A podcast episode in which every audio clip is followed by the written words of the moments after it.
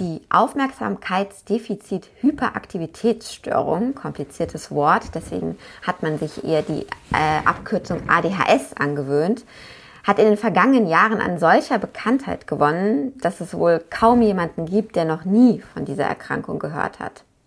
Meist verbindet man damit Kinder, Heranwachsende, die nicht ruhig sitzen können, die sehr impulsiv sind, die ständig in Bewegung sind oder im Mittelpunkt stehen wollen, die aber häufig gleichzeitig etwas verträumt und, wie man umgangssprachlich sagen würde, verpeilt sind. Von was man weniger häufig hört, das ist, dass auch Erwachsene von ADHS betroffen sein können. Denn dieses Krankheitsbild kann, aber muss sich nicht auswachsen. Diese Erwachsenen haben dann oft andere Symptome als Kinder. Und vor allem haben sie es auch häufig sehr schwer, ihren Platz in der Gesellschaft zu finden. Manche von ihnen wissen gar nicht, dass sie unter ADHS leiden, sondern merken nur, dass sie irgendwie Schwierigkeiten haben anzukommen oder bemerken andere psychiatrische Symptome an sich. Wie man als Erwachsener gut mit ADHS leben kann, welche Therapien sinnvoll sind und vor allem, wie man an diese rankommt. Das will ich heute im Podcast besprechen. Und zwar mit Professor Andreas Reif. Er ist Direktor der Klinik für Psychiatrie, Psychosomatik und Psychotherapie am Universitätsklinikum Frankfurt am Main. Und adultes ADHS ist eins seiner klinischen und fachlichen Schwerpunkte. Und damit herzlich willkommen zum FAZ Gesundheitspodcast. Mein Name ist Lucia Schmidt. Ich freue mich sehr, dass Sie heute zuhören und ich begrüße jetzt ganz herzlich Herrn Professor Reif. Hallo. Ja, schön, dass Sie sich Zeit nehmen für dieses Thema. Ähm, ich glaube, es ist eins, was äh, manchmal noch nicht so beleuchtet ist, äh, dass man sagen kann, jeder weiß davon. Und ähm, gerade Menschen, die davon betroffen sind, hilft es ja, darüber aufgeklärt zu sein. Deswegen will ich gerne damit der Frage anfangen. Ähm, wie viele Erwachsene sind denn eigentlich von ADHS betroffen? Und ist das so, wie man es bei Kindern oft sagt, es werden immer mehr, weil man genauer hinschaut? Oder ist das eigentlich schon immer so gewesen, man wusste nur nichts davon? Ja, das sind fast drei Fragen auf einmal, die man aber, glaube ich, ganz gut ähm, beantworten kann. Zum einen ist es natürlich wirklich ein Phänomen, dass die Erkrankung ADHS im Erwachsenenalter erst in den letzten 20, 25 Jahren eigentlich in das medizinische Bewusstsein gekommen ist. Vorher galt ADHS oder die ja, früheren Begriffe dieser Erkrankung wie hyperkinetisches Syndrom etc. als reine Kindererkrankungen. Und man ging davon aus, dass sich das in der Jugend, in der Pubertät dann auswächst sozusagen. Es gab dann aber insbesondere in den 90er Jahren einige Studien, die betroffene Kinder dann Jahre, Jahrzehnte später nochmal untersucht hatten. Man hat festgestellt, dass das nicht unbedingt so ist, dass viele betroffene Kinder dann auch später im Erwachsenenalter noch an ADHS-Symptomen leiden. Und aktuell geht man davon aus, dass ungefähr fünf Prozent aller Kinder an ADHS leiden. Und das unterscheidet sich ein paar Prozentpunkte hin, ein paar Prozentpunkte her zwischen unterschiedlichen Ländern und unterschiedlichen Kulturen, aber im Großen und Ganzen liegt man da mit den fünf Prozent ganz richtig. Und von diesen betroffenen Kindern ähm, nimmt man an, dass ungefähr 15 bis 20 Prozent auch als Erwachsene noch am Vollbild des ADHS leiden und 60 Prozent noch an Restsymptomen und einer Beeinträchtigung der Gesundheit und des Lebens. Und das ist natürlich jetzt auch ein bisschen methodisch abhängig, wenn man die Kriterien von ADHS im Kindes- und Jugendalter an Erwachsene anlegt, dann wird man natürlich nicht unbedingt dieselben Symptome wiederfinden. Also dass Erwachsene jetzt über Tische turnen, ähm, da kommt eher selten vor im Erwachsenenalter. Die Symptome verändert sich ein bisschen. Und das muss man eben in Rechnung stellen und dann kommt man letztendlich dazu, dass ungefähr so die Hälfte bis 60 Prozent aller betroffenen Kinder auch im Erwachsenenalter noch ADHS-Symptome aufweist und das sind dann zwei bis drei Prozent der Bevölkerung. Aber wie gesagt, man muss die Symptome natürlich auf die Erwachsenen ummünzen. Ähm, häufig verliert sich die Hyperaktivität, also dieses Rumzappeln, dass äh, man auch wirklich quer durchs Zimmer turnt und rumtollt und auf dem Boden rumkugelt, über Tische springt. Das verliert sich, macht dann eher so kleineren Bewegungen, ähm, vor allem aber auch Impulsivität und Unruhe und Getriebenheit dann erkenntlich.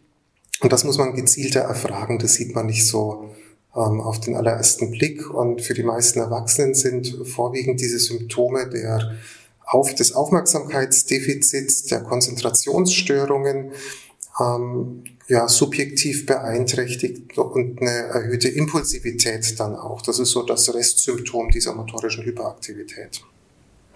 Jetzt haben Sie schon ganz viele Symptome genannt, die sich ähm, eben im Kindes- und Erwachsenenalter unterscheiden. Ähm, aber es ist so, wenn ich Sie richtig verstanden habe, man leidet von Kindesbeinen an an dieser Erkrankung und sie wächst sich entweder aus oder es ändern sich ein wenig die Symptome. Es ist nicht so, dass man auch erst, weiß ich nicht, im jugendlichen Alter oder mit der Pubertät ein solches Krankheitsbild entwickeln kann. Das ist richtig. Also per Definition ist es so, dass ADHS vor dem zwölften Lebensjahr beginnen muss, damit so genannt werden darf nach internationalen Klassifikationsrichtlinien gibt später natürlich Erkrankungen, die dem ähnlich sehen können, womit man es verwechseln kann, aber das gilt ja für jedes Gebiet der Medizin, dass man sich diagnostisch gut Gedanken machen muss. Und von diesen betroffenen Kindern, da gibt es dann eben ganz, ganz unterschiedliche Verläufe. Es gibt ähm, auch gar nicht so wenig Kinder eben, die komplett ausheilen, bei denen tatsächlich sich das ADHS sozusagen verwächst, die als Erwachsene keine Symptome mehr haben. Und es gibt noch Erwachsene, die das Vollbild des ADHS aufweisen und alles dazwischen. Und die große Frage ist, wie kann man individuell bei Patienten die, die Chance vergrößern, quasi die Symptome loszuwerden. Wir wissen noch gar nicht so gut, wer ein hohes Risiko hat, tatsächlich als Erwachsener noch betroffen zu sein. Ähm, da gibt es noch ganz viel Forschungsarbeit zu leisten. Da sind wir jetzt ja auch schon so ein ganz klein bisschen bei den Ursachen für ADHS. Da hört und liest man ja immer wieder unterschiedliche Dinge. Es wird auch viel erzählt. Ist es aber letztendlich eine genetische Erkrankung oder hat es tatsächlich auch damit zu tun, wie man als Kind aufwächst? Ob es vielleicht, sag ich mal, Schicksalsschläge gibt oder eben Umstände, die dazu führen, dass man dieses Krankheitsbild entwickelt?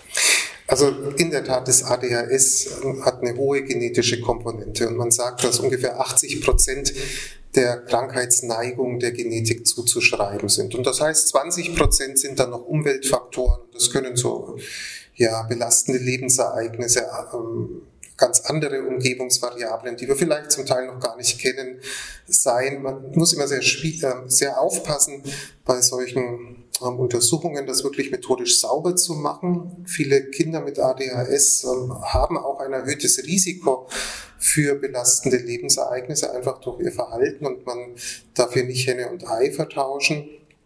Aber die, die Hauptursache ist in der Tat, äh, sind genetische Ursachen. Man darf sich jetzt aber nicht so vorstellen, dass es ein ADHS-Gen gibt und wenn das irgendwie mutiert ist, dann wird man krank. Das ist nicht so einfach.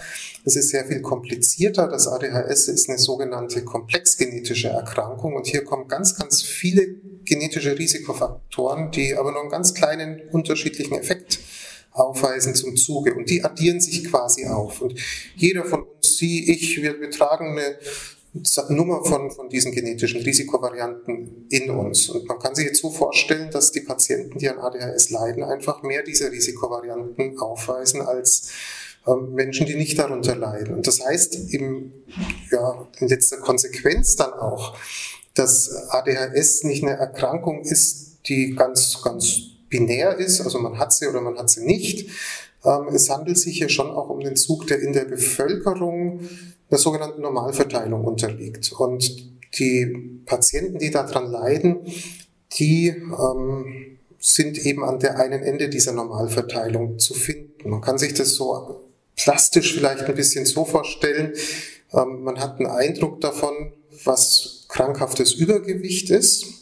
Aber das ist auch nichts Ja oder Nein. Es gibt natürlich beim Körpergewicht eine fließende Grenze von Untergewicht, Normalgewicht, leichtes Übergewicht, schweres Übergewicht und alles dazwischen. Und ab einer gewissen Grenze bezeichnet man es eben als Erkrankung und da ist es mit Risiko verknüpft und ähnlich muss man sich das auch bei ADHS vorstellen.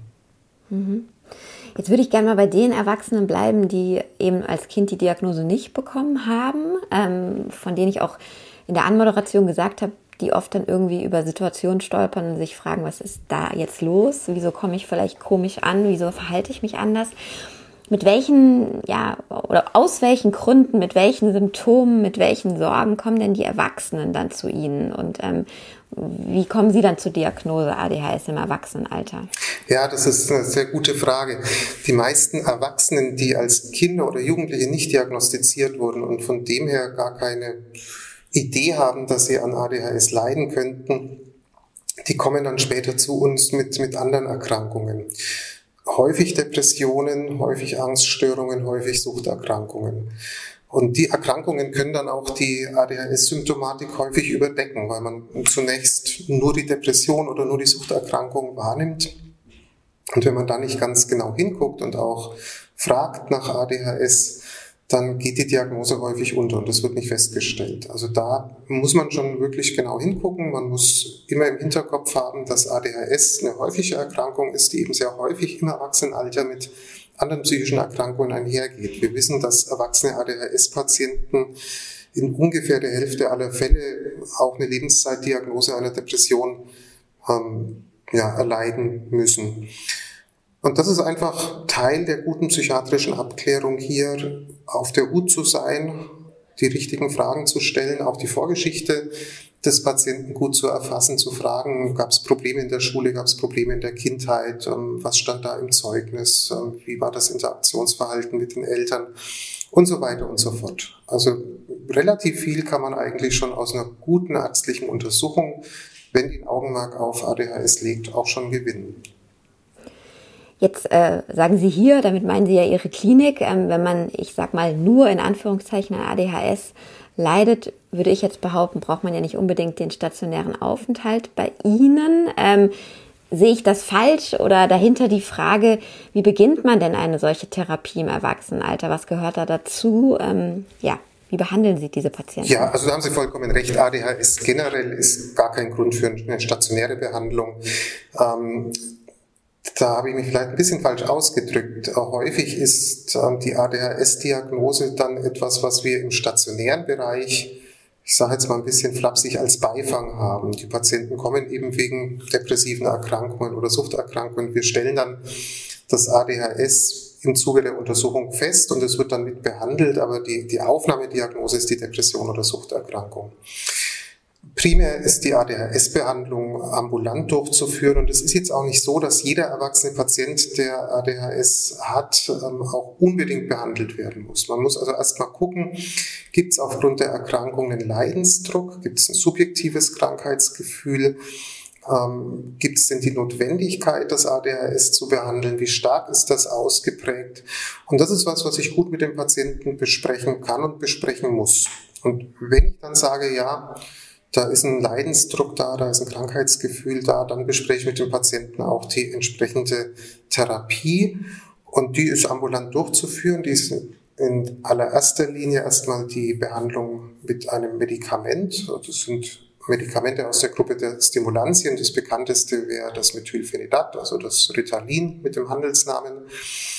Und das sollte dann schon auch flankiert werden von psychoedukativen Maßnahmen, also dem Patienten zu vermitteln, woran er leidet, wie er damit umgehen kann, welche Maßnahmen er selber ergreifen kann, um ähm, sich mit dem ADHS dann doch gut selbst zu strukturieren. Das sind häufig sehr lebenspraktische Dinge, die man den Patienten da vermittelt, aber auch erklärt, welche Auswirkungen die Erkrankung auf Erleben, auf Gedanken, auf Gefühle, auf Beziehungen hat. Und das geht dann fließend über auch in psychotherapeutische Interventionen.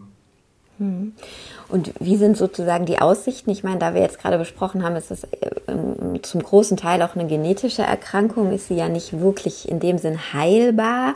Aber wie gut können sich erwachsene ADHS-Patienten denn dann mit der Therapie helfen und ähm, dann auch, ja, sage ich mal, eben die, die, diese Krankheitslast nicht mehr so fühlen? Also wie, wie gut ist die Therapie?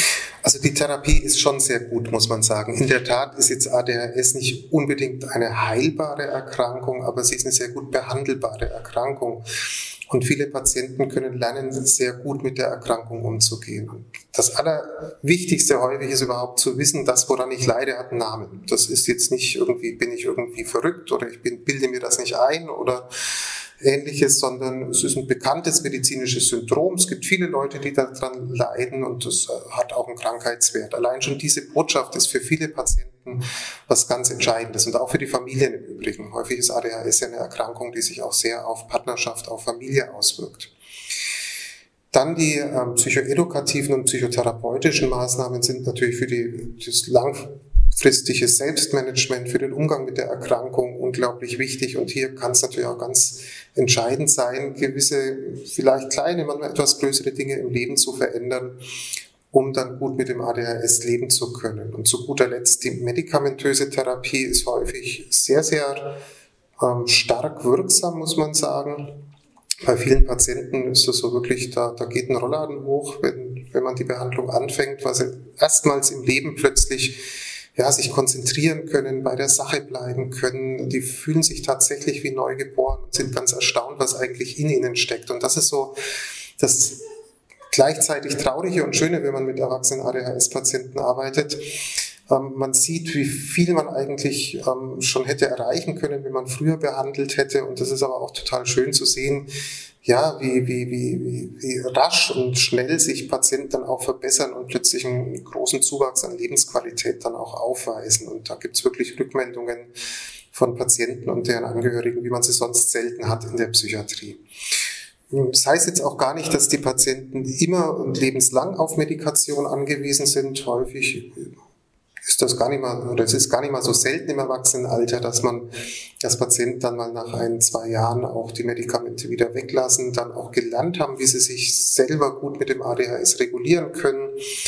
Ähm, manche fangen dann wieder an mit der Therapie, manche nicht. Manche nehmen das Medikament dann nur in Anspannungszeiten oder in ja, zum Beispiel Prüfungsphasen im Studium oder kritischen Phasen im Beruf und lassen das im Urlaub dann wieder weg, weil sie sagen, da muss ich mich jetzt auch nicht besonders konzentrieren können. Da gibt's dann ganz unterschiedliche Modelle und das ist auch alles wirklich richtig und sinnvoll. Gerade bei ADHS ist die präzise Steuerung der Medikation sehr, sehr auf die Lebenssituation des Patienten und auch die Entscheidungsfindung mit dem Patienten abzustimmen. Also das macht man mit dem Patienten zusammen. Das klappt in aller Regel auch wirklich hervorragend. Da sind wir so vielleicht zum Abschluss noch bei dem Thema, was ja bei dem bei ADHS immer wieder diskutiert wird. Also ähm, machen wir da die Leute vielleicht kränker, als sie eigentlich sind? Und ähm, ist es eine Modeerkrankung? Das gab es eigentlich schon immer und das müssen nicht alle behandelt werden. Wie sehen Sie das und würden Sie tatsächlich sagen, wenn eben keine Krankheitslast da ist, der Patient nicht leidet, muss ADHS auch nicht behandelt werden?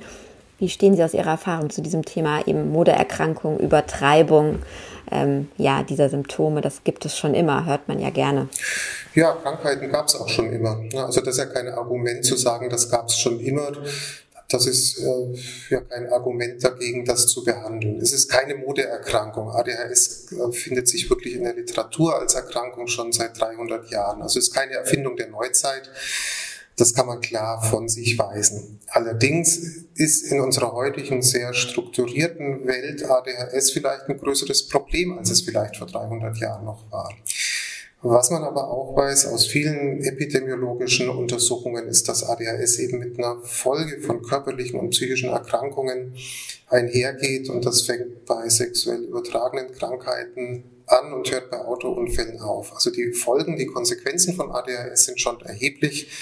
Und deswegen muss man auf jeden Fall gut prüfen, ob eine Behandlungsindikation vorliegt. Und wie gesagt, wenn ein Krankheitswert vorliegt, wenn Leidensdruck vorliegt, dann ist es auch eine Behandlung, eine Erkrankung, die behandelt werden muss. Und wenn man sich anguckt, wie viele gerade erwachsene Patienten wirklich sehr ähm, fast in der ganzen Republik rumirren und, und nach Behandlung suchen und die aber nicht bekommen, weil von vielen auch medizinischen Kollegen das Krankheitsbild häufig noch in Frage gestellt wird, dann ist es schon teilweise erschütternd und da gibt es ganz, ganz gebrochene Biografien letztendlich durch die Erkrankung und das wäre schon sehr, oder das ist verhinderbar und wäre verhinderbar gewesen.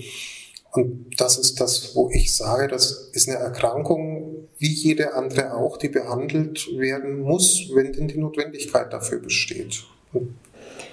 Und vielleicht als abschließende Frage ähm, für alle, die den Podcast hören und auch vielleicht das Gefühl haben, sie kennen jemand oder ihnen selbst geht es damit nicht gut. Äh, jetzt gehen wir mal davon weg, dass man eben auch noch eine Depression hat oder eben eine andere psychiatrische Erkrankung, sondern wenn man tatsächlich das Gefühl hat, Mensch, irgendwie klingt das nach mir, irgendwie fühle ich mich äh, da ja wiedererkannt. Ähm, vielleicht die zwei, drei wichtigsten Symptome, wo Sie sagen, wenn es so ist, dann wenden Sie sich an einen Arzt und wenn Sie das Gefühl haben, dass Sie da nicht ankommen, wo, wo sind denn Anlaufstellen für ADHS? Erwachsene Patienten oder die, die glauben, es zu haben? Also wenn Sie sagen, es ist schwierig, da auch Therapien zu finden, wo kann ich mich da hinwenden? Also so die wichtigsten Symptome im Erwachsenenalter sind sicherlich die Aufmerksamkeits- und Konzentrationsstörungen. Es fällt einmal so schwer, bei der Sache zu bleiben. Die Gedanken schweifen immer wieder ab. Man hat so das, was man als Mind-Wandering bezeichnet. Also man tagträumt vor sich hin, wenn man sich eigentlich konzentrieren müsste. Ähm, gesteigerte Impulsivität, also macht häufig Dinge oder sagt häufig Dinge, die man hinterher ähm, bereut.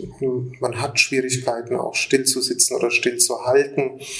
Ähm, Stimmungsschwankungen sind ein häufiges Symptom. Und wenn das Dinge sind, die jetzt nicht nur mal eine Woche da sind, sondern irgendwie überdauernd vorhanden sind und man auch sich erinnern kann, als Jugendlicher oder Kind daran gelitten zu haben, da vielleicht schon immer als Zappelphilipp oder Unruhestifter, als Wildfang oder Träumerchen bezeichnet worden zu sein, dann ist das ein starker Hinweis darauf, dass ADHS vorliegen könnte. Und primäre Anlaufstellen sind natürlich Psychiater und psychologische Psychotherapeuten, die dann auch sachkundige Diagnostik machen können. Ich weiß, das ist nicht in allen Teilen Deutschlands immer ganz einfach. Und da kann ich vielleicht als allererste Anlaufstelle, wo man ja vielleicht auch Therapeuten finden kann, aber auch ganz viel richtige und wichtige Informationen zur Erkrankung auf die Selbsthilfeorganisation ADHS Deutschland verweisen. Da wäre die Internetseite auch ganz einfach adhs-deutschland.de. Das ist wirklich eine ganz tolle Selbsthilfeorganisation, wissenschaftlich auf der Höhe der Zeit, ähm, sehr, sehr gut organisiert und extrem hilfreich. Ja, lieber Herr Professor Reif, vielen Dank für all diese Infos ähm, und das interessante Gespräch, auch für Ihre Zeit. Ähm, Ihnen, liebe Hörerinnen und Hörer, vielen Dank auch für Ihre Zeit und Ihr Interesse. Wenn es Ihnen gefallen hat, freue ich mich, wenn Sie das nächste Mal wieder dabei sind, wenn Sie uns empfehlen und abonnieren und wünsche Ihnen bis dahin alles Gute.